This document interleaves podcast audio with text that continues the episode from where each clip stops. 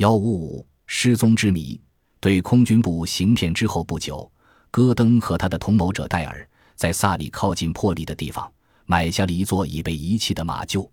他们计划烧了它，然后向保险公司索要保险金。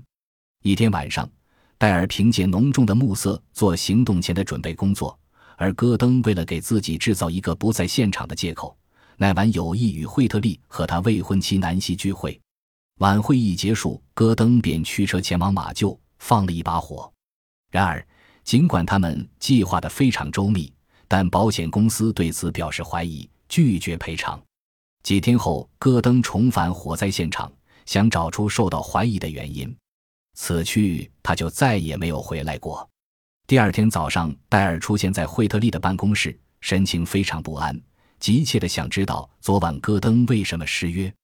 同一天晚些时候，戈登的女朋友也来找惠特利，因为昨夜他没回他那儿。他焦急万分，心急如焚地打听他可能去了哪儿。在他的一再要求下，惠特利很不情愿地驱车前往戈登存款的银行，在那经过长时间的与银行经理软磨硬缠，惠特利终于发现，戈登和戴尔开有一个共同的账号，存有数千英镑，而且还发现戴尔不仅取走了全部存款，并且已取消了账号。心绪纷乱的惠特利去了警察局，但是警察也帮不了忙。每天都有人失踪，常常是出于本人自己的意愿。绝望中，惠特利雇佣了一名侦探。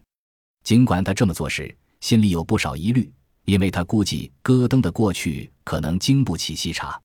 然而几个月下来，侦探竟一无所获。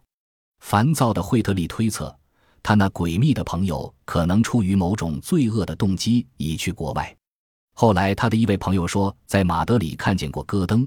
他对自己的这种猜测更是确信无疑。本集播放完毕，感谢您的收听，喜欢请订阅加关注，主页有更多精彩内容。